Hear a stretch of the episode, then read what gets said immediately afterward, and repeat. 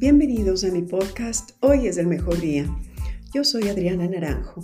En nuestro episodio número 16 conversamos sobre la etapa de las mujeres adultas. Nos llegó la meno y ahora ¿qué hago? Gracias por compartir este espacio de bienestar.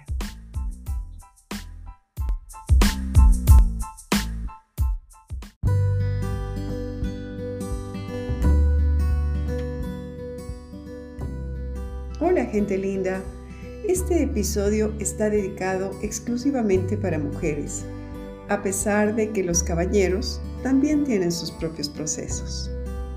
A mis 52 años estaba de viaje en una zona caliente donde ya inició el verano y hacía muchísimo calor. Al retornar a mi país, que tiene un clima muy agradable, ambiente seco, y a veces tenemos hasta tres estaciones en un mismo día, lo crean o no. Los siguientes días a mi regreso seguía experimentando ese calor tremendo y me decía en broma, ¿te trajiste el calor de allá? ¿O cuánto calor absorbiste para que se te haya acumulado en el cuerpo de esa forma? Era un calor tenaz, voy a tratar de describirlo. Una especie de ahogo de segundos que viene desde el centro del pecho hacia el cuello y cara. Es como un fogonazo que te atrapa, inclusive comienzas a respirar un poco agitada. A diferencia de otras mujeres, en mí causaba risa. Cada vez que sentía estos bochornos, como los llaman, comenzaba a reírme mientras me quitaba la prenda de vestir superior inmediata para refrescarme. Y si tenía cerca un baño, entraba presurosa a mojar mis manos para tocar la parte posterior de mi cuello y humedecerlo, así como la parte delantera o flexura del codo, como se le conoce en anatomía. Fui tomando acciones para ayudarme, como por ejemplo llevar agua para tomar y un abanico Conseguí luego unos sprays que me aplicaba en el rostro. Eran mágicos porque dos o tres toques eran suficientes y permitía un alivio inmediato. Estos sofocos a mí me duraban, creería que tal vez un minuto.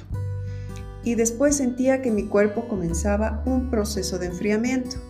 Entonces nuevamente me ponía la prenda que había retirado, más otra prenda que siempre cargaba y lo bueno es que vestía un top todos los días y eso facilitaba las cosas. Al principio era durante todo el día y a veces también la noche, incluido en pocas ocasiones cambios de pijama, ropa de cama y duchas a la madrugada. Después de experimentar esto por un mes aproximadamente, con subidas y bajadas, dije, creo que es hora de visitar al médico y aceptar que te llegó una nueva etapa. Escuchaba con mucha frecuencia que a mi género le daba vergüenza sentir estos momentos de incomodidad en público, más aún si estaban en ambiente frío y tenían que retirarse la ropa. Pero la verdad no viví esa situación, ni emoción.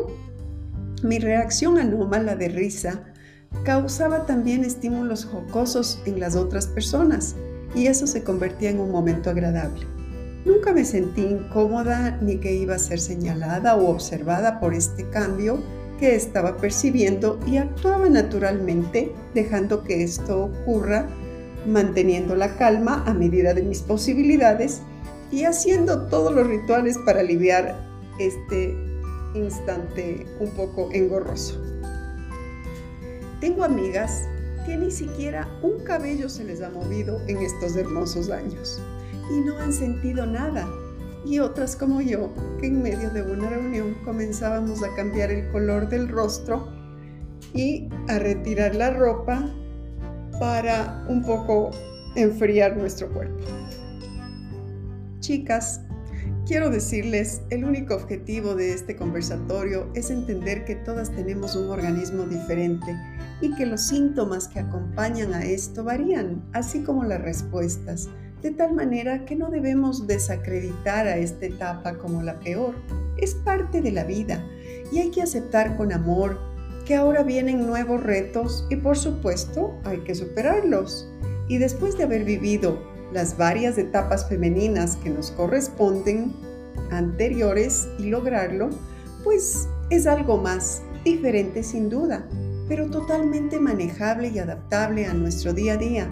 Y aquí viene primordialmente la actitud que ponemos para conquistar esta nueva frontera.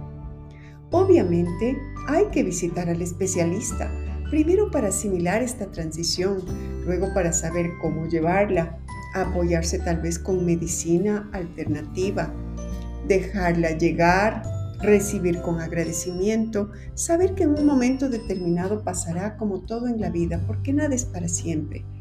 Y además, y si te consuela, muchas mujeres pasamos por esta circunstancia. La vergüenza, a mi criterio, no cabe. Es un proceso totalmente biológico, natural, que nuestro cuerpo está sintiendo. Debemos aprender a adaptarnos, conocer cómo manejarlo, tal cual como el embarazo. De a poquito sigues experimentando cambios, pero el amor que sientes al saber que vas a ser madre te da la fuerza y puedes con todo hasta que el bebé llega.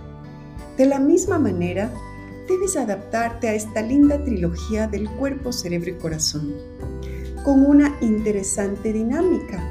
Y esto puede ser un inicio de una vida con responsabilidad como alimentación, ejercicio, meditación, hábitos nocturnos para lograr conciliar las horas del sueño que corresponden, para conseguir un estado de paz y saber convivir en armonía con tu cuerpo que fue creado de manera perfecta. Las mujeres somos capaces de muchas cosas. Te invito ahora a que aprecies estos momentos por ser parte de tu yo y mantengas tu equilibrio emocional con serenidad. Disfruta cada momento de tu vida y agradece porque estás aquí y ahora aprendiendo de esa esencia que sigues explotando para tu mayor bien. Si ya estás pasando esta transición, sabes de lo que te estoy hablando. Y si aún no te ha llegado la meno, mentalízate para que venga de la mejor manera.